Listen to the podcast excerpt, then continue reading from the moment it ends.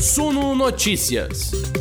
As notícias que afetam os mercados do Brasil e do mundo, comentadas para você.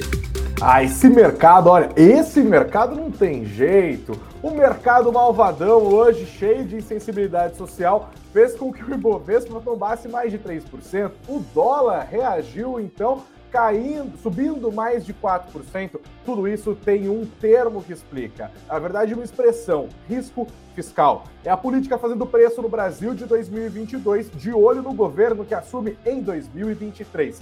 A PEC de transição, que pode ter o, o Auxílio Brasil fora do teto de gastos, já estava causando estrago logo no começo dos negócios. Mas depois disso, vieram falas de Lula contra o mercado para ajudar a engrossar o caldo ali e no final das contas, anúncios da equipe de transição com o nome dele, o temido Guido Mantega, que volta à baila é, e volta a ter poder no próximo governo Lula também. Essa é uma das perguntas que fica na cabeça dos investidores. A reação foi sangrenta e pouquíssimos papéis acabaram subindo no Ibovespa hoje. Já o dólar, como eu disse, disparou. Os juros foram junto. O Ibovespa, inclusive, destoou completamente dos movimentos das bolsas lá dos Estados Unidos, que tiveram o melhor dia desde 2020, para você ter uma ideia, olha como estão os momentos diferentes. Você vai entender tudo o que está acontecendo no mercado brasileiro, também tudo o que está rolando lá no exterior e, claro, tirar todas as suas dúvidas. Nós temos entrevistados especiais hoje, como Rafael Pérez e o José Daron, com a galera da Suno Research, dando aquela ajuda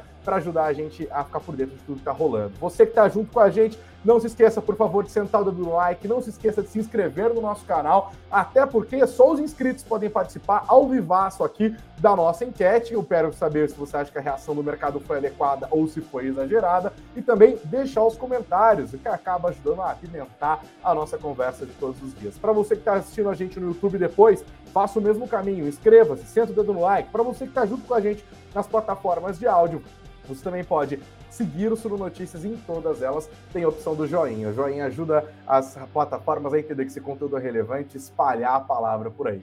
Sejam todos muito bem-vindos. Deu 19 horas aqui no Suno Notícias, é hora da informação. A nossa live começa agora em 15 segundos.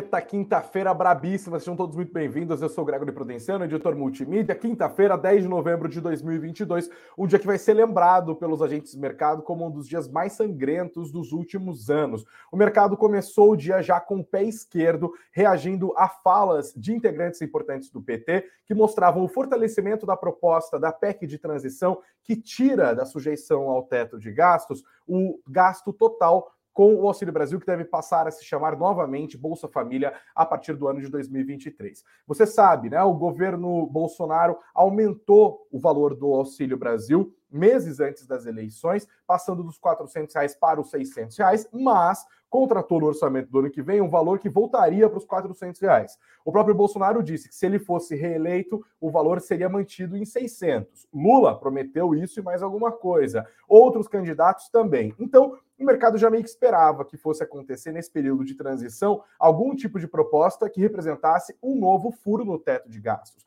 Para você que está chegando agora, teto de gastos é aquela regra que a gente está seguindo desde 2016 no governo Temer, que limita as despesas da União. Basicamente, é o orçamento do ano mais a inflação daquele período. Houve dois furos importantes no teto de gastos no governo Bolsonaro. Esses furos meio que contrataram o furo já esperado para esse momento, só que o mercado ficava esperando ali quais seriam as sinalizações da equipe de transição a respeito de como seria feito esse furo e, claro, de qual é o valor que vai ser furado no teto de gastos. O que o mercado meio que estava esperando ali fosse, seria um furo no valor ali de 150 bi, mais sinalizações importantes de quem vai ser o ministro da Economia, de quem serão os seus secretários que vão assessorar, qual que vai ser a agenda reformista a ser apresentada pelo governo Lula, e tudo isso continua a ser uma dúvida há mais de uma semana, quase completando duas semanas da decisão dos eleitores naquele domingo do dia 30 de outubro. O que é fato, no entanto, é o teto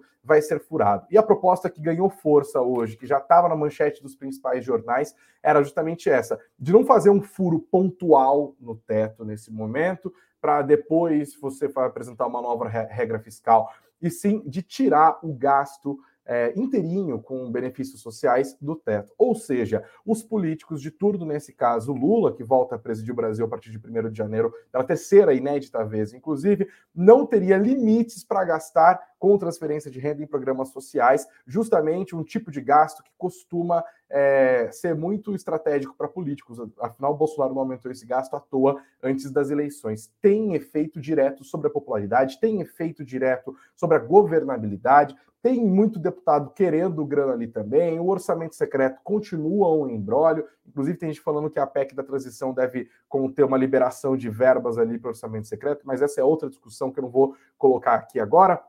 O fato é que os investidores já acordaram bem temerosos com essa história da PEC do teto de gastos. Essa seria provavelmente a pior formulação, né?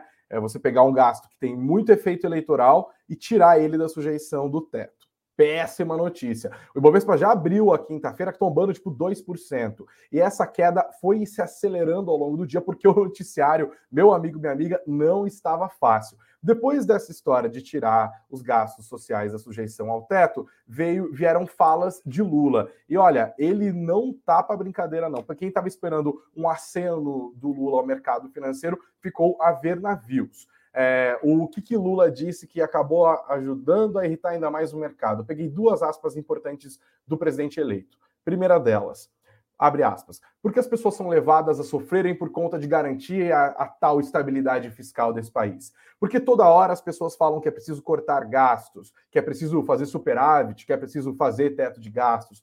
Porque as mesmas pessoas que discutem teto de gastos com seriedade não discutem a questão social nesse país Fecha aspas. Outra declaração importante de Lula hoje. Ele disse: é preciso mudar alguns conceitos.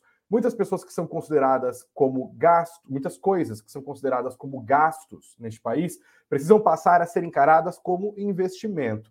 Não é possível que se tenha cortado dinheiro da farmácia popular em nome de que é preciso cumprir meta fiscal, cumprir regra de ouro fecha aspas. Ou seja, Lula deu uma banana para o mercado e o mercado reagiu, fazendo com que os preços caíssem ainda mais, fazendo com que o dólar subisse ainda mais, fazendo com que os juros futuros também caminhassem. Mas calma, calma, calma, não foi só isso. Depois vieram os anúncios de novos nomes do comitê de transição é, do governo Lula, do governo Bolsonaro para o governo Lula. E esses nomes foram anunciados e entre eles está Guido Mantega, ex-ministro da Fazenda, que volta agora como integrante da equipe de transição. Ele vai fazer parte do grupo técnico responsável pelo planejamento, pelo orçamento nessa equipe de transição do governo Lula. É um Guido Mantega que não faz parte da equipe econômica, que já foi anunciada ali, né, com o Guilherme Melo, Nelson Barbosa, do lado dos heterodoxos, e Pércio Ari Lara Rezende, do lado dos mais ortodoxos, dos mais liberais,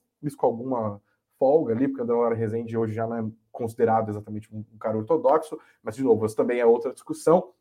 O fato é que o mercado, obviamente, não gosta nada do nome de Guido Mantega e vê-lo ali listado como integrante da equipe de transição também pegou mal. Então, a confluência desses três fatores ajuda a explicar por que, que o Ibovespa tombou tanto hoje, por que, que o dólar tombou tanto hoje. Primeiro, a possibilidade de tirar os gastos com Auxílio Brasil da sujeição do teto de gastos. Segundo, as falas do presidente eleito contrário ao mercado, desdenhando do que ele classificou como essa tal estabilidade fiscal. E terceiro, a volta de Guido Mantega, um ícone da heterodoxia é, econômica brasileira, a, ao governo, nesse caso, ao governo de transição. Fica a pergunta, inclusive, se ele vai ter algum cargo no governo que vem por aí. Aí, meu povo, não teve muito jeito. O dólar disparou 4,14% nesta quinta-feira. Vou repetir, porque é um número demais. 4,14%. Fechou hoje nos R$ 5,39. Eu te dou uma doleta, você me devolve 5,3966. Chegou a bater 5,41. O Ibovespa tombou 3,35% e saiu barato, porque logo depois de Guido Mantega e Lula falarem ali, chegou a cair mais de 4%. O Ibovespa perdeu o nível dos 110 mil pontos, chegou a ficar nos 108 mil pontos um bom tempo, no fechamento 109.775 é, pontos. Dos 92 papéis que compõem o índice de referência, só seis subiram, a saber, é, CSN Mineração, Suzano, Vale, que ajudou bem, porque Vale subiu quase 2% hoje, amorteceu bem a queda. Se Vale tivesse sido para baixo, então aí a queda seguramente seria de mais de 4%. Embraer também subiu, Clabin e Gerdau. Todos os outros papéis foram para o negativo. Um dia de sangria generalizada. O grande fator aqui continua a ser risco fiscal. Para você ter uma ideia do que aconteceu, claro, a gente vai olhar para a fotografia do dia no mapa dos ativos. Eu coloco na tela para você enxergar aqui. Olha como o quadradão da Vale, para você que está junto com a gente pelas plataformas de áudio, a gente está vendo o retângulo que mostra os, os, ativos que compõem o Ibovespa. Tem o quadradão da Vale ali, que é a empresa mais pesada do Ibovespa, no verde, se destacando. Outras empresas que a Colar foram essas que eu citei até agora e quedas generalizadas, quedas grosseiras, eu diria até, nos outros setores. Entre os bancos, todos caíram. Petróleo, gás, biocombustíveis, todos caíram. Energia elétrica, sangria geral. Serviços financeiros, tombou todo mundo. Alimentos processados, comércio e distribuição, é, bebidas, serviços médicos hospitalares, ainda teve Redditor salvando ali. Mas varejo, tombou geral. Máquinas, equipamentos, previdência, telecomunicações, construção, água e saneamento, exploração de recursos naturais, químicos, agropecuária, tombou geral. Uma sangria desatada no Ibovespa hoje, que ajuda de fato a mostrar para a gente como que o cenário foi complicado hoje, como que o mercado reagiu mal. E olha, o contraste fica chocante quando a gente faz esse contraste com a Bolsa Brasileira e com os índices acionários americanos. A gente vai falar sobre eles um pouquinho mais adiante, mas eu vou dar os números já para você. Dow Jones hoje avançou 3,70%, SP 500 subiu 5,54%, Nasdaq 7,35% de alta. Fazia dois anos que os índices americanos não subiam tanto. Meu Deus do céu, socorro, Rafael Pérez, economista da Suno Research, socorro, José Daronco, analista da Suno Research. Sejam todos muito bem-vindos aqui ao Suno Notícias. Boa noite para vocês. Que quinta-feira, hein? Boa noite, Greg. É um prazer estar aqui com vocês, estar aqui com o Rafael. É que loucura, mas é, a gente acha que o investidor tem que manter a tranquilidade no dia de hoje. Dia de respirar fundo. Tudo bem por aí, Rafa? Fala, Greg. Boa noite a todos. Boa noite, Zé. Cara, hoje foi uma confluência de notícias ruins no mercado, né? Fazia tempo que não via tanta coisa ruim acontecendo ao mesmo tempo e tanto descolamento assim na relação exterior. Mas vamos, vamos tentar elucidar melhor o que está acontecendo aí para a galera. Bom, Rafa, eu já começo botando você na fogueira, inclusive. Por que, que essa proposta, começando né, por partes, por que, que essa proposta de tirar o Bolsa Família do teto de gastos seria pior do ponto de vista da credibilidade fiscal do que só um furo pontual no teto de gastos? Afinal, a gente está fazendo isso cada seis meses. É, eu acho que você pontuou bem ali no começo algumas questões né, sobre o bolso. Primeiramente, a gente tem que entender que esse gasto, né, que é mais ou menos estimado em 175 bilhões né, de reais, só que desses 175, 105 estavam ali dentro do teto, né? 60, que seria ali aquele aumento de, 200, de, é, de 400 para 600, que estaria contemplado fora. O problema, quando você tira todo esse gasto e coloca para fora do teto, ele, o céu vira o limite, né? Porque você não, ele, esse gasto ele não está mais sobre o guarda-chuva de uma regra fiscal. Se ele não está sobre o guarda-chuva de uma regra fiscal, primeiro que ele abre é, né, margem para acontecer isso com outros gastos, e segundo que ele pode aumentar meio que sem saber de fato para onde vai. Você perde muita previsibilidade da política fiscal, que é uma das coisas que a gente vem buscando atualmente, até porque o teto ele está um pouco, ele perdeu credibilidade, né? a atual regra fiscal do Brasil ele perde muita credibilidade, e o, e o mercado cada vez mais busca né, que uma regra fiscal nova para a gente trazer previsibilidade, né? principalmente para que a dívida pública brasileira não aumente. A partir do momento que você tira fora do, do teto de gastos, esse gasto, né, o gasto com o Auxílio Brasil, que é, é sempre bom deixar o parênteses, ele é fundamental, ele é importante, o problema é a forma que está sendo feito. Se você faz de qualquer jeito, ou você faz de uma forma que possibilite que ele aumente meio que indefinidamente, isso traz muito risco para o futuro, porque você não sabe até onde ele chega, você abre margem para outros gastos, acontecer a mesma coisa, você tirar fora do teto de gastos, né? E isso aí aumenta cada vez mais a dívida, pode aumentar cada vez mais a dívida pública. Isso aumentando a dívida pública, aumentando os riscos fiscais, isso aí faz com que é, traga problemas tanto para a taxa de juros, né? Tanto que o Banco, o Banco Central pode ter problemas mais para frente para combater a inflação e, e, câmbio, né? O câmbio também vai, se a gente viu hoje, batendo 5,40. Eu não imagino que o Lula não queira governar um país com um câmbio a 6, 7, né? Isso poderia acontecer caso você tivesse aí uma regra fiscal que fosse muito mal desenhada, os gastos aumentando muito e não quer começar um governo dessa forma. Então, eu acho que eh, vai ter ainda muito rebuliço, ainda vai ter muita volatilidade, e aí, principalmente porque o Lula ainda não definiu a equipe econômica, que é, é no caso, né, o, ministro, da Fazenda, que eu acho que vai ser fundamental para acalmar os ânimos. Acredito que o Lula, ele vendo essa situação, ele vai ter cada vez mais olhar para um, um quadro mais técnico para conseguir lidar com um ano que vem, que já começa com um gasto muito alto e sem uma regra fiscal, e aí entra no o segundo motivo, a gente não tem ainda uma nova âncora fiscal que vai ter que ser muito bem debatida, porque ela já começa pressionada com um gasto de 175 bi, e tem o, o ponto, ele é permanente, né? Ele não é um gasto que acontece ano que vem e acaba, ele vai ficar entre aspas, para sempre, né? Ele fica permanente no, no, no, orçamento do governo. Então já é um gasto alto e a, e a próxima e a âncora fiscal que vai ter que ser bem desenhada para justamente acalmar os anos, mostrar que existe uma política fiscal sustentável ao longo do tempo, vai precisar ser muito bem conversado. Eu acho que o Lula vai ter essa, esse desafio aí, porque é um ponto importante. Ele vai estar sempre transitando entre o equilíbrio fiscal, o equilíbrio entre a responsabilidade fiscal e a responsabilidade social. Nesse caso, ele está pendendo mais para o gasto social, né? Então, e aí eu acho que ele vai ter daqui a pouco começar a sinalizar mais, não, peraí, tem uma, um, tem uma responsabilidade fiscal aqui, senão ele não consegue governar, ele já entra de cara sem conseguir governar, né? José Daronco, o que, que o mercado comunicou ao presidente eleito hoje é, com esse tombaço no Ibovespa e com essa disparada do dólar hoje? Qual que é a mensagem? Perfeito, Greg. Eu acho que o Rafael ele falou muito bem, explicou bem a situação. O que acontece é, no momento da incerteza, o dólar sobe muito e os juros futuro sobe muito. Então, as empresas, elas são muito sensíveis à taxa de juros. Seja porque é, o valuation dela é, fica... Uh, uma empresa nada mais é do que geração de caixa dela. Então, quanto maior a taxa de juros, menor a geração de caixa. E, além disso, os juros altos ele impacta diretamente a demanda. Então, o varejo é muito afetado, é, as varejistas caíram significativamente as, as ações que dependem muito da demanda são mais voláteis, são mais ah, afetadas, e o mercado acaba passando a mensagem de que se o governo gastar mais, é, adotar uma política fiscal, furar o teto, e, e eu acho que o mercado acaba é, penalizando muito essa falta de previsibilidade, porque havia se questionado que o teto seria furado no ano que vem, mas a expectativa era que terminasse no ano que vem. Né? Então, quando o mercado perde essa ancoragem, é, tumultua muito, há muita volatilidade no mercado. E, e o que acontece? Como o, o, perde a âncora fiscal e os juros é, pode ter que subir muito, porque a inflação pode ficar descontrolada, e um mercado de, de juros altos é muito ruim para a economia e é muito ruim para as empresas, e no final do dia é muito ruim para as pessoas.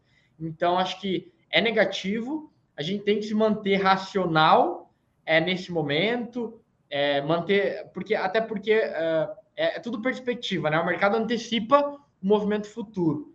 Então, tem o Congresso, tem o Senado, é uma PEC para mudar a Constituição, ou seja, é, não é uma votação tão simples, precisa de dois terços de, da votação no Congresso e dois terços no Senado. Então, tem, tem muita água para rolar, né, Greg? Então, é importante a gente falar isso. É, mas óbvio que a sinalização é ruim, tá? O Rafa, você falou sobre essa questão, essa aparente, na minha opinião, dicotomia entre responsabilidade fiscal e responsabilidade social. Da minha perspectiva, eu até postei essa provocação no Twitter hoje à tarde, né, enquanto estava o mercado em polvorosa ali, elas são a mesma coisa, né? Porque não tem como você falar em responsabilidade social a partir de um gasto que não tem fonte de recurso ali, né? Beleza, o governo vai, vai, beleza, mercado fique calminho aí, tô dando de ombros para o mercado. No final das contas, o mercado financeiro é quem financia os gastos do governo, as dívidas que ele vai ter que fazer, se ele no final não gerar superávit. Já não está fazendo isso. Esse cenário não permite a geração de superávit até aqui. No final das contas, essa gastança irrefreada, que fica ainda mais fácil de fazer se a gente tirar os gastos sociais da sujeição ao teto de gastos, vai se tornar pressão inflacionária por meio de desvalorização cambial. E aí não adianta nada, né? O, você vai dar mais dinheiro para as pessoas, só que esse dinheiro vai valer menos, essa inflação vai impactar as finanças de maneira geral, o Banco Central vai ter que subir juros para dar conta dessa história, pode ser que jogue a gente num processo recessivo, os juros indo lá em cima, recessão sendo gerada para tentar conter é, a inflação lá em cima, e recessão possivelmente sendo gerada para deter esse processo significa um aumento de desemprego, significa menor ganho salarial, que, enfim, a roda da economia, que tanto se fala, os, os políticos adoram falar disso, não gira. Tem como separar responsabilidade fiscal e responsabilidade social? Porque tem vida curta essa história de gastança e refreada, né? Perfeito, acho que você resumiu, inclusive, muito bem, né? Até não tem tanto que eu acrescentar, mas eu vou tentar colocar algumas coisas aqui. A gente, quando a gente viu né, essa, essa, é que a gente, não a gente fala dessa dicotomia, mas eu concordo plenamente com você. Elas estão muito ligadas, né? Você só consegue pagar e expandir, melhorar um programa social se as contas públicas estão organizadas. E a gente viu alguns momentos na história do Brasil em que a gente tentou aumentar ou expandir esse gasto de forma desorganizada e a gente acabou entrando em crises econômicas, desvalorização do câmbio. Se o câmbio desvalorizando, você perde poder de compra, porque as coisas ficam mais caras, as importações ficam mais caras. Então, chega nesse ciclo que você mesmo mencionou, uma inflação cada vez mais alta, né, as pessoas consumindo menos, isso diminuindo o emprego, isso afetando a economia, desacelerando a economia. Então, acho que você falou de uma forma bem, bem resumida e bem, e bem completa, que é o fato de que elas estão totalmente com, elas são complementares. Você não consegue fazer é, política fiscal, é, política social, sem estar com a, a, casa em ordem, né? Como a gente uhum. falaria. Então, basicamente, eu acho que o, o, o, o, Lula, nesse aspecto, se a gente olhar, inclusive, para o primeiro governo dele, ele, ele, ele já entra de cara e já aumenta o superávit primário para justamente dar uma sinalização de que ele teria um compromisso com responsabilidade fiscal e foi aumentando ali ao longo do tempo os, os programas sociais. E ali isso, e essa receita ela se mostrou é, exitosa porque justamente isso. O Lula ele tinha superávites primários e ele, ao mesmo, ele, ele arrumou as finanças públicas, arrumou a casa, e isso proporcionou que ele fosse aumentando, né?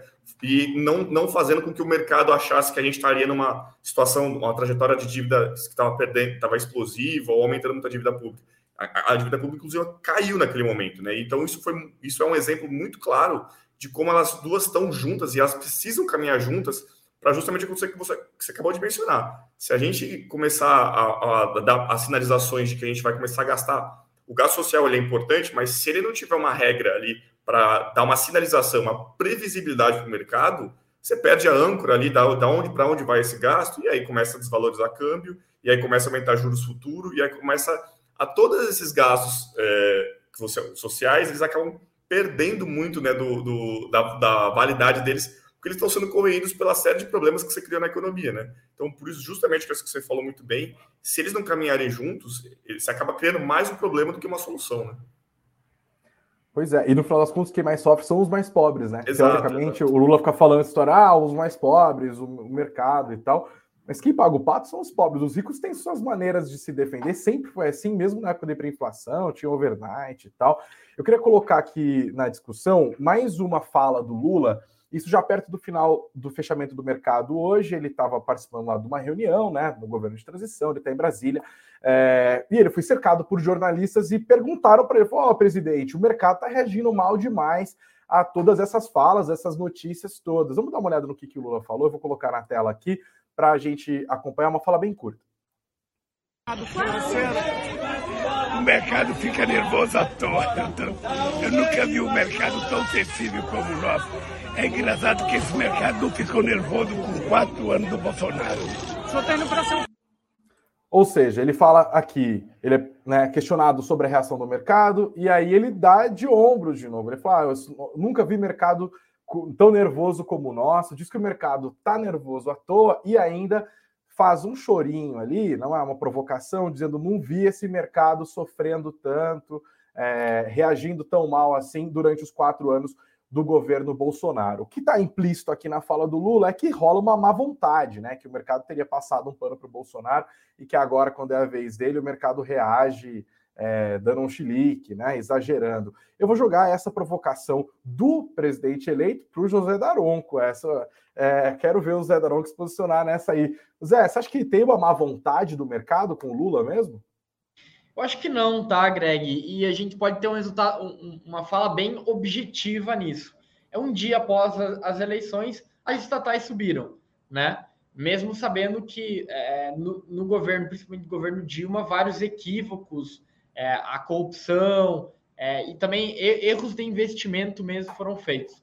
Então, acho que o mercado ele é imparcial, ele dá o benefício de dúvida é, e ele reage a estímulos, né? Então, a partir do momento que ele viu na fala do, agora presidente, uh, futuro presidente, é que é, talvez ele não cumpra o teto, talvez ele destitua o teto. É, o mercado acaba antecipando isso, né? Até porque é, no final do dia são rumores, nada está certo hoje, mas o mercado antecipa e antecipa algo muito negativo. Né? Então, é, se a gente não tem uma âncora fiscal, se a gente não tem uma previsibilidade, as empresas param de investir, né? E se as empresas param de investir, a gente entra naquele ciclo negativo. Então a empresa não investe, a empresa diminui o investimento, a empresa demite, as pessoas perdem renda, as pessoas, as pessoas que perdem renda param de comprar, então e entra naquele é, ciclo é, não virtuoso, né? O ciclo negativo e, entra em loop. Então é algo que a gente não quer. Eu, eu sou um otimista, a gente cobre aqui a, a, o time de ações, é, continua otimista. O Brasil e tem muita empresa que negocia um valuation muito atrativo, mas eu acho que o momento agora para o investidor, para o investidor de longo prazo, é manter a calma e manter a racionalidade. Eu acho que a gente já passou por momentos desafiadores. A pandemia é um exemplo. Então, a gente viu as ações caírem sucessivamente mais de 10%. Né? Em março, as ações chegaram a cair, muitas delas mais de 50%. Então a gente via muita incerteza e o mercado ele precifica a incerteza, né? Ele faz a cotação cair é, e o investidor, não tenho dúvida que aquele investidor que comprou na pandemia hoje está rindo à toa, está é, tá feliz. Então é muito importante manter a racionalidade nesse momento, né? A gente não acha que ninguém vai cometer loucura. O Lula não tem é, a Câmara, não tem o Senado. Então, e, e, também eu acho que é importante falar isso, né, Greg? Ele é difícil ele dar pano para manga para a oposição, né? Então, ele não, não deve querer ver o seu início de mandato com as estatais é, sangrando, o mercado sangrando, toda uma pressão. E as empresas, no final do dia, são quem movimenta a economia. Então, se as empresas Sim. param de investir, para de ter, o desemprego aumenta, e aquela coisa toda. Eu vou inverter a pergunta para você, Rafael. Você acha que o mercado tinha mais boa vontade com o Bolsonaro do que tem com o Lula? Olha, eu acredito que não, porque eu acho que também um pouco do que o José falou, o, o mercado ele reage muito a estímulos, né? Muito a, a sinalizações que você está dando, né? E que eu acho que também, como é, é muito início, é, acabou de acontecer a eleição e o mercado espera muito né, as sinalizações para entender o que vai, né, vai acontecer no ano que vem. Né, a gente está, o mercado, principalmente nos Estados Unidos, mas aqui também, a gente está muito se agarrando, querendo se agarrar a notícias boas. Né, a gente está esperando algo de bom acontecer para a gente deslanchar. E eu acho que está faltando um pouco disso atualmente o mercado para ele é, conseguir enxergar algo de bom, algo de mais relevante e importante para a política econômica do ano que vem. Então, e, e aí uma, uma, demora em você indicar quem vai ser o ministro da Fazenda, uma, uma, demora de você dar mais sinalizações sobre como que vai vir essa regra fiscal, isso dá, deixa o mercado sem uma previsibilidade, deixa então ele mais nervoso e mais volátil, né?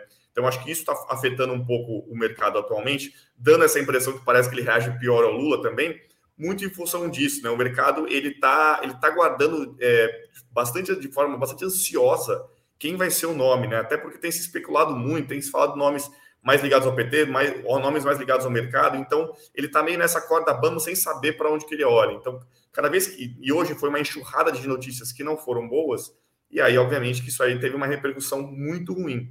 Mas eu acho que não acredito que haja essa, essa tanta essa. É, ah, eu prefiro mais um ou do outro, mas acho que no final das contas, com o Lula, é, eu acho que até tem um ponto importante, o Lula ele está meio que em campanha para fazer passar essa PEC né, no, no, Congresso. Então ele precisa de Sim. três quintos, né? Então ele está falando também um pouco para, para os políticos, para ele conseguir fazer passar, né? Eu não sei até que ponto ele não vai é, trazer um discurso até um pouco mais suave a partir do momento que ele consegue passar. Acredito até que talvez pode haver algumas mudanças na PEC, que o Congresso, sempre importante lembrar, ele teve uma atuação bastante importante nos últimos anos, então ele tomou para si muitas pautas importantes na economia e vamos ver se ele vai também topar, né? É, passar essa, uma PEC desse tamanho, com um gasto permanente que, vai, que pode atingir bastante a dívida pública, que, pode, que não vai estar sob um guarda-chuva de marca fiscal. Então, tem essa questão. Então, o Lula está falando bastante ainda para o Congresso, né, fazendo quase uma campanha eleitoral aí para passar essa PEC. Então, eu vamos ver o que, que acontece depois da COP26. Né? Ele viaja agora né, para o Egito, voltando de lá, ele falou que ele vai anunciar a sua equipe econômica. Então, acredito que isso pode é fazer COP27, né? É isso.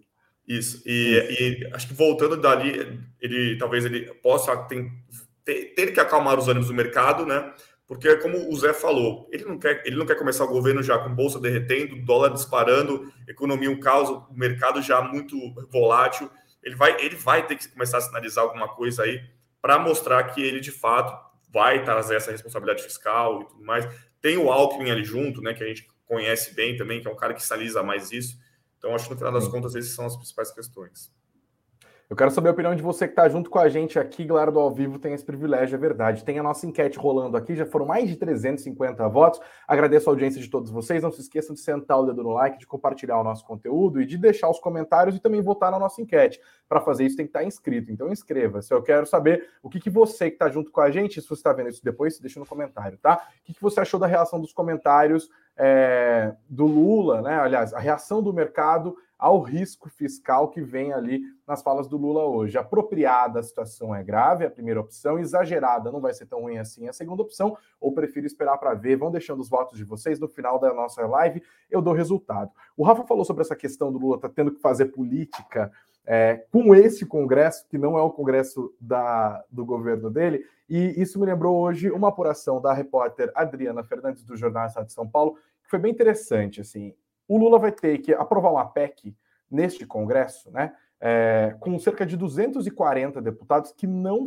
estarão na próxima legislatura, né? São 513, 240 deles vão para casa no ano que vem. E aí, o que esses caras vão querer? Eles vão querer liberar as verbas que não foram liberadas ainda do orçamento secreto. Se você lembrar, um pouquinho antes do fim, né, agora a gente está vivendo de fato os estertores do governo Bolsonaro, Bolsonaro foi lá contingenciando verba de um monte de lugar para poder ajudar o Centrão. Parte dessa grana viria, inclusive, de um adiamento que o governo fez para pagar a lei Aldir Blanc e a lei Paulo Gustavo, que são de repasses para setores da cultura brasileira. Aí teve a decisão da ministra Carmen Lúcia na última sexta-feira, que jogou água no chope da galera, derrubando é, esse efeito de postergar o pagamento dessas, dessas leis né, para o setor cultural para 2023 e 2024. Vai ter que pagar, diminuir o espaço que o governo tinha feito para pagar os, é, a grana ali do, do, orçamento secreto, né? Que é uma maneira, obviamente, de comprar apoio no Congresso, que o Lula vai ter que lidar com essa história também. Não que o Lula exatamente se constrange em comprar apoio do Congresso, tá aí o mensalão que não, não nos deixa mentir, né? É, mas esse é um cálculo político complicado que ele vai ter que fazer, e, segundo a apuração da Adriana Fernandes, volta ao ponto inicial, está rolando uma operação comandada pelo Ciro Nogueira, ministro chefe da Casa Civil do governo Bolsonaro, que foi aliado do Lula, hoje é aliado do Bolsonaro, e não se surpreenda se amanhã ele voltar a ser Lula desde criancinha, porque é assim que o Centrão funciona. A ideia é botar na PEC de transição a liberação das emendas de relator que estão sustadas neste momento. Política pouca é bobagem, né? Eu vou voltar agora com o José Daronco. Você falou, Zé, sobre é, essa Black Friday adiantada que a gente viveu nesta quinta-feira. Vamos ver o que a sexta-feira nos reserva. Mas você acha que essa sangria desatada no Ibov hoje abriu boas oportunidades, porque tem gente também que fica super empolgado e fala: olha, tá tudo barato e sai comprando tudo. Qual é o seu conselho nesse momento para o investidor de longo prazo, olhando para esse Bovespa vermelhinho, vermelhinho? Perfeito, Greg. Eu acho que essa é uma, uma excelente pergunta. É, e, e, a resposta é simples. A gente continua vendo muita oportunidade e esses preços, porque você percebe que o mercado ele cai e cai como um todo.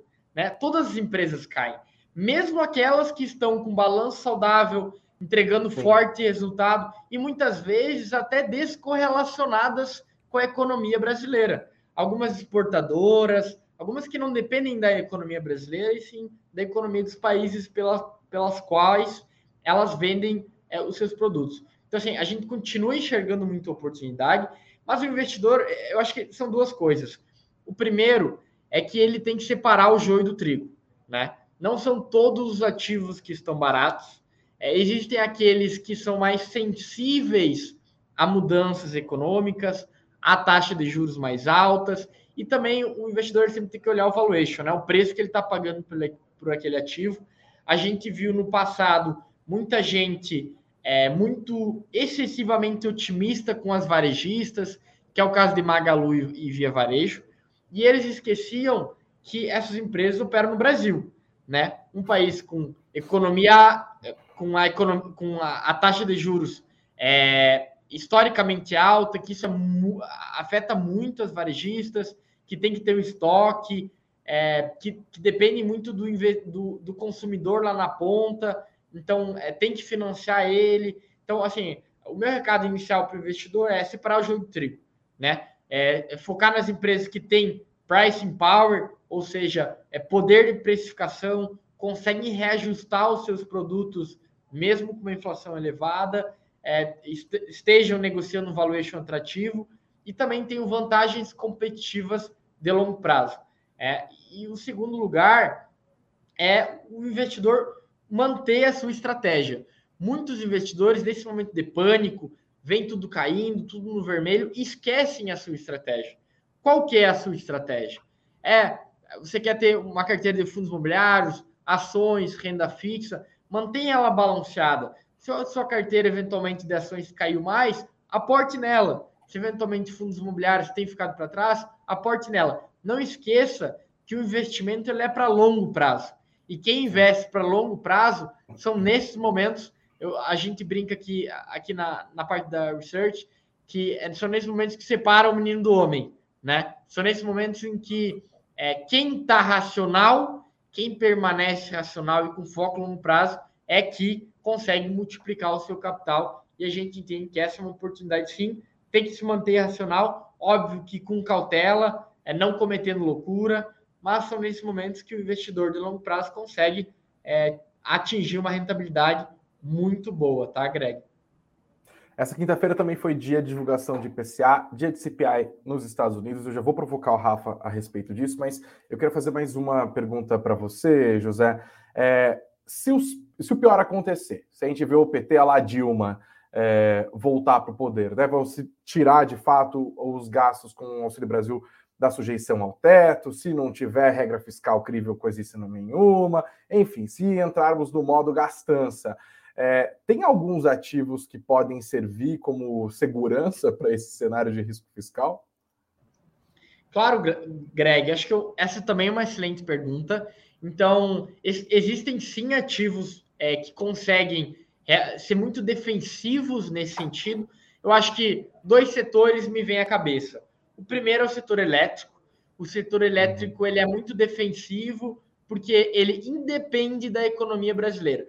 Óbvio que nenhum ativo é uma ilha, então alguns ativos dentro do setor elétrico eles são mais afetados ou menos afetados. Por exemplo, o, o segmento de distribuição ele é mais afetado que o de transmissão. Então, o setor de, tran, de distribuição, aliás, é muito mais afetado se a inadimplência sobe muito já a transmissão não. Então, o setor de energia, ele, em geral, tem os contratos reajustados pela inflação. Então, no momento em que a, a inflação está descontrolada, o governo está gastando mais do que poderia é, e a inflação sobe, esses ativos conseguem reajustar a inflação na sua receita, no seu lucro e protege o investidor é, da inflação. O outro setor, eu acho que o investidor é, sempre tem que estar em mente, é o agronegócio. É porque o Brasil é um dos maiores exportadores de grãos do, do mundo, é algo que não é não depende muito da economia, depende mais de São Pedro. Então, o agronegócio é, é uma oportunidade, tem excelentes cases, inclusive que vieram para a Bolsa é, no passado, que também acredito que são uma oportunidade nesse momento mais mais volátil, de maior risco, Greg. Em caso de gastança, portanto, olhar com carinho para o setor elétrico e para agronegócio. Lição anotada aqui, José. Obrigado. Eu já vou voltar com você, inclusive, porque a gente vai falar de banco ainda. É, daqui a alguns minutos não tem como. A gente teve divulgação de balanço do Itaú agora. O mercado reagiu hoje aos balanços do Banco do Brasil. Teve o Bradescão desabando ontem. Mas eu quero ainda voltar para o noticiário agora macroeconômico do dia de hoje. Hoje teve divulgação do IPCA, né, o índice de preço ao consumidor amplo, que é a inflação oficial do mês de outubro, avançou 0,59%, dando fim àquela sequência de três quedas que nós vivemos ali, né? Três meses de deflação. Impressionante que acabou a eleição, voltou a ter, a ter inflação e não mais é, deflação. Que mostra, claro, que aquela deflação ali foi produzida em grande parte por medidas é, eleitorais ou eleitoreiras, né? Depende da sua visão, eleitoreira, vamos ser honestos, né? É, e o IPCA hoje veio com uma surpresa ruim para o mercado, porque ele, com essa alta de 0,59, ele frustrou a mediana. O mercado estava esperando uma alta na casa de 0,50, 0,40 e pouquinho, veio 0,60 ali no arredondado, né? Uma inflação que deu um susto. Mas a inflação americana tomou o sentido contrário. Enquanto o mercado esperava na margem ali, né, no mês de setembro, é, em outubro, perdão, é, uma alta de 0,6, veio uma alta de 0,4, ou seja, a inflação veio abaixo do que o mercado estava esperando lá nos Estados Unidos. A gente está falando do IPCA deles, que é a inflação ao consumidor, é o CPI. Então, Rafa, inflação abaixo do esperado nos Estados Unidos, inflação acima do esperado aqui no Brasil. Eu queria que você falasse rapidamente sobre o que aconteceu nesses dois indicadores de inflação e quais os recados que eles dão sobre a situação da inflação no Brasil e na maior economia do planeta. Começar falando então sobre o IPCA. Olha, basicamente já era esperado, né? Como você bem falou, já era esperado que viria já no, no terreno positivo, né? Esse IPCA. Só que ele veio um pouquinho acima do que a gente imaginava. Importante a gente olhar, né? Os grupos que fizeram com que esse IPCA viesse um pouco mais forte.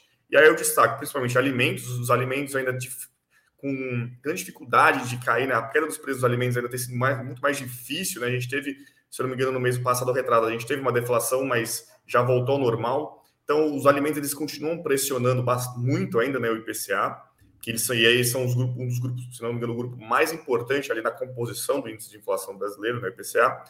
Importante mencionar os combustíveis que vinham sendo aí o, estavam salvando a lavoura, basicamente, né? Eles que estavam trazendo esses resultados de deflação, né? O importante sempre lembrar, a gasolina, ela tem o maior peso de todos os itens dentro do IPCA. Então, se a gasolina cai bastante, isso aí tem um impacto imenso dentro do IPCA, e isso explica por que teve três meses seguidos de deflação. Os combustíveis caíram bastante, né? Seja aí pelas desonerações e seja também pelo preço das refinarias, né? Pelos preços do, do petróleo no mercado internacional que caíram. Só que a partir desse mês já, a gente já teve uma reversão. Foi esse mês os combustíveis vieram em alta, os transportes né, vieram em alta. E isso, se, obviamente, fez com que a, a gente acabasse esse movimento, essa nossa, esse movimento de deflação, e agora, a partir de agora, né, muito provavelmente, a gente não deve mais deflações, provavelmente daqui para frente a tendência é de inflação mesmo, né? Não, não devemos ver isso mas acho que o ponto principal é, ele veio um pouco acima, mas ele não deve mudar o plano de voo do Banco Central brasileiro. Não, a gente não acredita que isso faça com que, a, por conta desse resultado, a taxa de juros pode ficar alta por mais tempo ou menos tempo.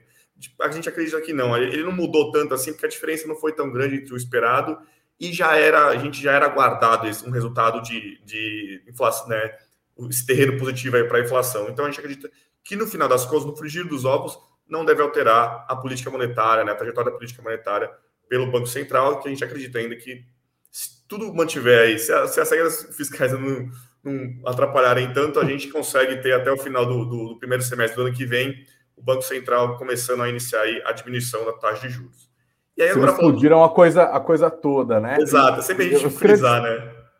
Eu quero destacar também que quando a gente olha para o filme, né, das 12 últimas leituras, a gente ainda vê, mesmo com essa inflação acima do que se espera, um cenário de desaceleração da inflação, né? A gente está numa situação mais confortável do que boa parte do mundo, então beleza, rolou um sustinho aqui, mas o cenário ainda é favorável em termos de inflação, né? Exato, a gente já, a gente já atingiu o nosso pico de inflação já faz alguns meses, chegou quase 12 ali, né? E agora a gente está em 6,5 quando a gente pega o acumulado dos últimos 12 meses. Então, nosso cenário ele é muito mais favorável, né? A gente teve uma desaceleração bem mais forte, a gente chegou no final do ciclo de alta de juros, muito provavelmente, sempre fazer esse disclaimer aí, porque a gente não sabe como é que vai ser no futuro, mas a gente está meio que na contramão do mundo nesse aspecto, né? A gente já. É, deba, é, é esse, esse, problema já não é um problema tão grave, o problema da inflação para a gente, né? O problema hoje, né, os olhos estão muito mais para o risco fiscal. E nos e, Estados Unidos? Exatamente, esse, é, esse era o ponto que eu ia trazer. Nos Estados Unidos, a, o CPI ele veio abaixo do esperado, né? Então o mercado esperava como 0,6, veio 0,4. E aí, quando a gente pega o acumulado né, dos últimos 12 meses nos Estados Unidos, estava em 8,2 e agora caiu para 7,7. Sempre lembrar que a meta de inflação dos Estados Unidos é de 2%, tá? Então está quatro vezes acima. Só que esse foi um, um, um, resultado visto aí com certa euforia, porque a próxima reunião do Banco Central dos Estados Unidos, né, o Fed, tem se especulado se ele vai manter né, a taxa de vai manter esse ritmo de aperto monetário que ele vem fazendo nos últimos tempos.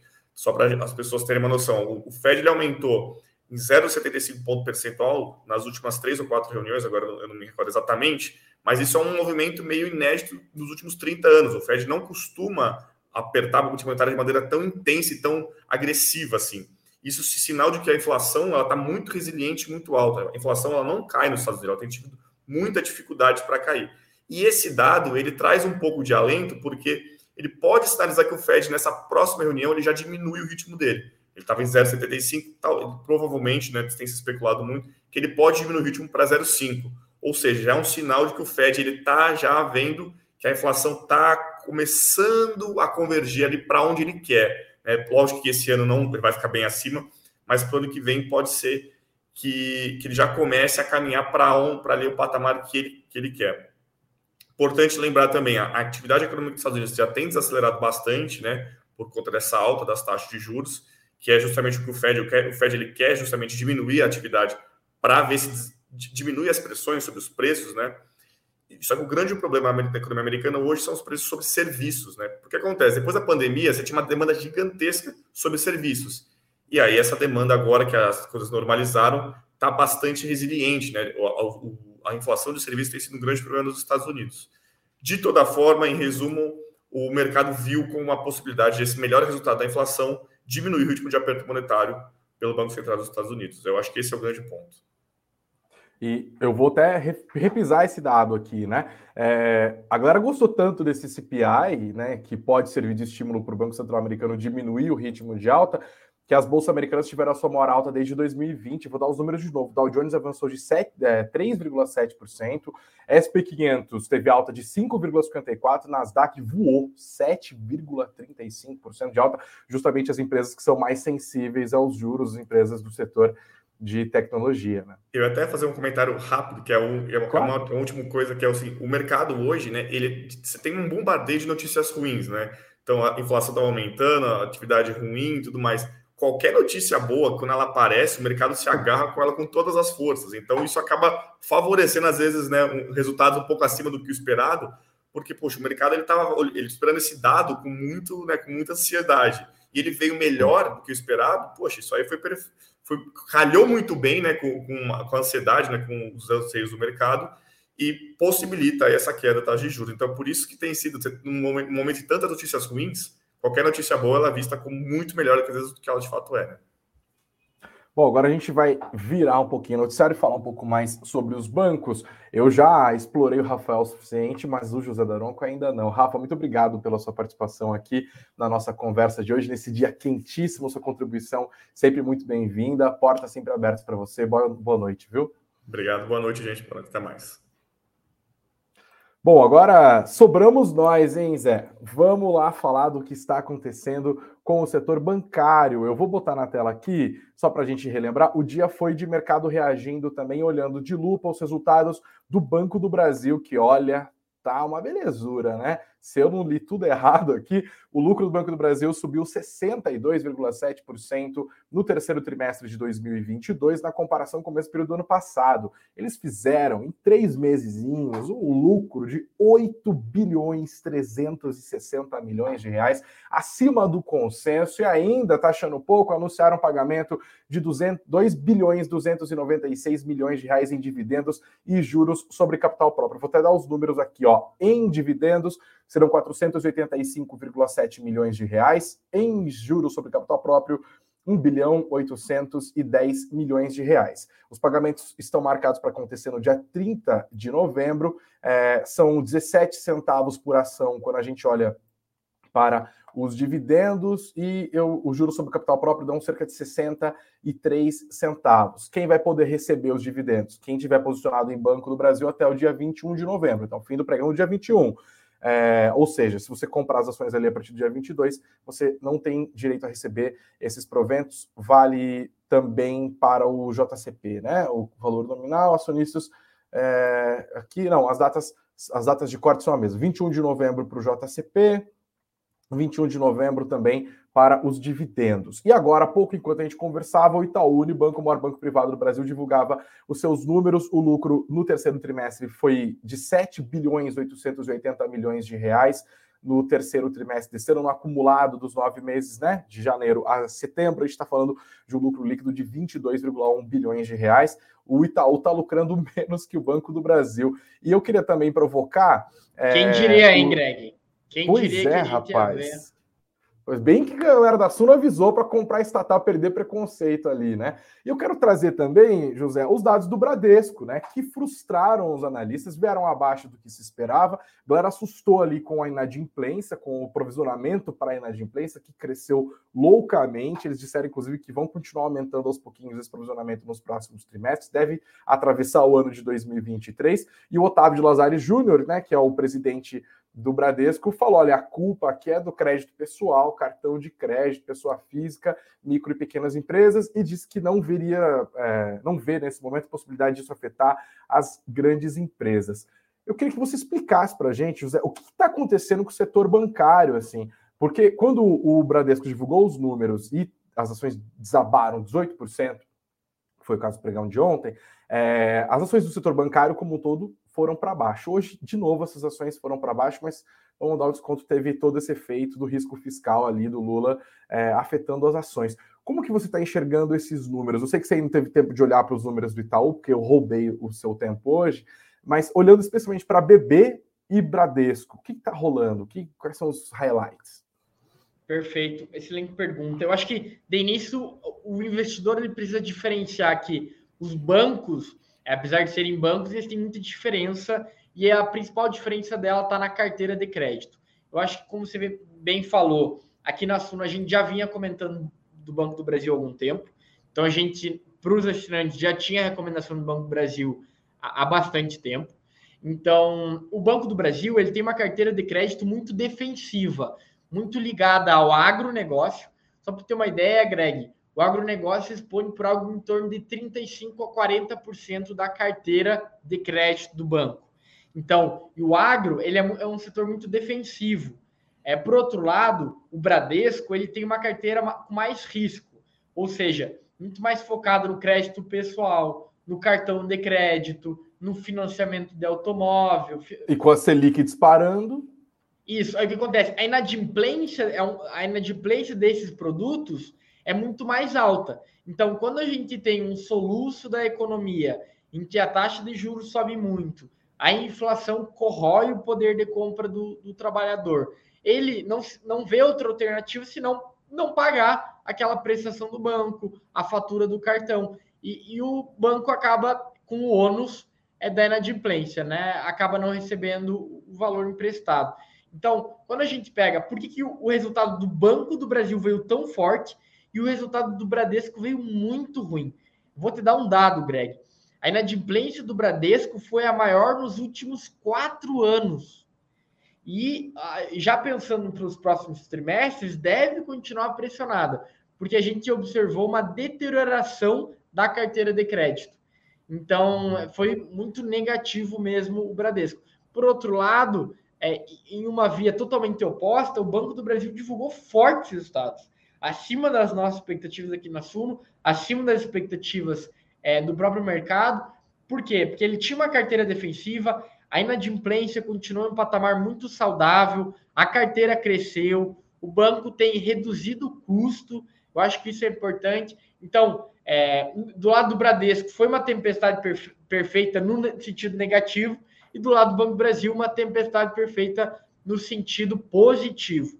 E, e eu acho que até um dado é, eu vi que muitos investidores estão no chat comentando sobre o Bradesco. Eu vi até o Laerte aqui, que está nos plantões de dúvida dos assinantes, é nosso assinante. Muitos assinantes Sim. aqui. O, o Lierte é, é estrelinha do, das lives da Suno, né? É, tá é, de ca, é de casa. Então, acho que é importante. O Banco do Brasil hoje negocia a 3,5 vezes o lucro. Então, é, muita gente ainda tem, tem a incerteza, porque é um banco estatal, é, tem certeza, dado o que vai ser nos próximos passos. Mas olha o valuation que está sendo negociado no banco. O Bradesco continua negociando com um prêmio em relação ao Banco do Brasil. Só que o Banco do Brasil é, está com o ROI, que é um indicador que a gente olha muito aqui os analistas, retorno sobre patrimônio líquido, muito maior do que o Bradesco atualmente.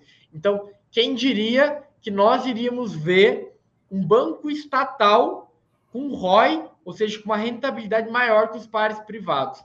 É, é algo que jamais se questionavam, se imaginava no passado, Greg. Última pergunta, eu juro que eu te libero, mas só entre nós aqui, não tem ninguém vendo. Esquece, tem quase 8, 900 pessoas ao vivo com a gente aqui fora, a galera vai ver depois. Segredo nosso, hein, Zé? governo Lula não te dá um pouquinho de medo em relação a comprar ações do Banco do Brasil, não? Só assim, a boca pequena. Perfeito. Eu acho que, assim, nosso papel como analista, Greg, é analisar todos os riscos. Então, mesmo há dois anos atrás, quando a gente recomendou Banco do Brasil, a gente sempre levou em consideração que era um banco estatal e, por isso, os governos mudam frequentemente. Então, o que eu posso te afirmar categoricamente? É um risco e é um risco relevante, assim como todas as estatais, tá? Então, a gente sempre tem que levar esse risco em consideração quando a gente faz o investimento ou aqui como analista certificado antes de recomendar uma ação. Agora, o que eu posso também falar é que é, a gente tem que sempre considerar o risco e quanto você está pagando por ele.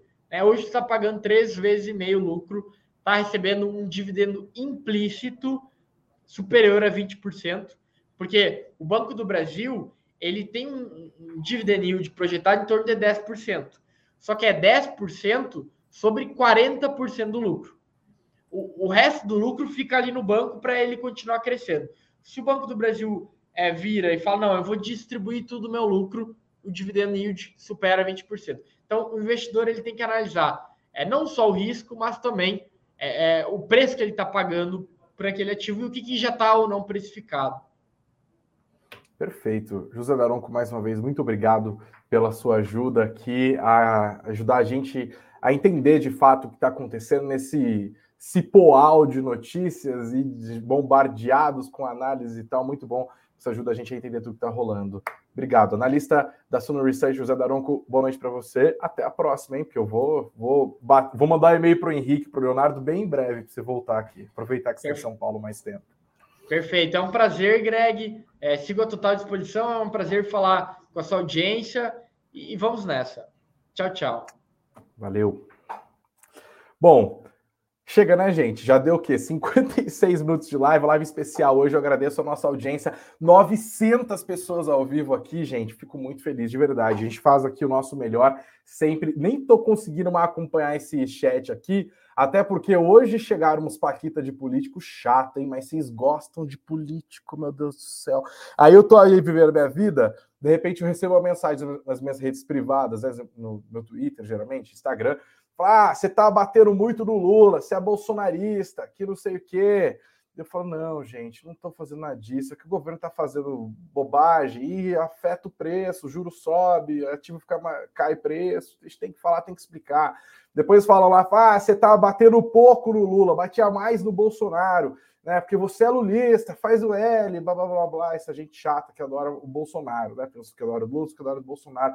Eu falo, não, gente, mas é que o que faz preço a gente tem que explicar. E olha, fãs de político, vocês são absolutamente bem-vindos aqui ao nosso Suno Notícias sempre. Até bom vocês ficarem um pouquinho mais informados, quem sabe para de defender tanto político assim, porque eu, ô chatice, eu nunca vi homem gostar tanto de homem assim, olha que eu sou gay, mas é uma defesa assim, exagerado. Mas sejam, claro, sempre muito bem-vindos também. Aqui tem espaço para todo mundo com respeito. A gente vai construindo o conhecimento. Eu vou subir a nossa musiqueta e dar o resultado da nossa enquete, porque eu perguntei para nossa audiência hoje, nobilíssima, é, o que, que ela achou da reação do mercado aos riscos fiscais do governo Lula, que é o que está fazendo o preço agora. Não tem muito jeito, né? Para 55%, a reação do mercado foi apropriada, porque a situação é grave mesmo. Para 26%, não dá para saber ainda, é melhor esperar para ver. 19% disseram que ah, foi exagerado, afinal não vai ser tão ruim assim. Obrigado a todos que votaram, que participaram da nossa enquete. Foram mais de 700 votos. Obrigado a você que me acompanhou até esse momento. Obrigado a você que está assistindo a gente em outros momentos e que está ouvindo esse podcast. Peço desculpas, claro, pelo cumprimento da live aqui, uma live gigantesca. Eu tenho certeza que você aprendeu coisa hoje. Eu aprendi coisa demais. Amanhã, sexta-feira, estaremos de volta no dia 11 do 11. Olha só, será que é uma data, né? É, meio como que chama? Esotérica? Vou perguntar, os, os chineses gostam, né? É uma data de vendas para eles. e a gente vai entender um pouco mais tá rolando nesse mercado. Mas antes, 9 horas da manhã, tem a Beatriz Boiadian abrindo a lojinha na nossa Morning Call. Obrigado a todos pela audiência, beijos aos de beijos, abraços aos de abraços, sempre muito dinheiro no bolso e vamos embora que essa semana tá rendendo. Valeu, gente, até mais.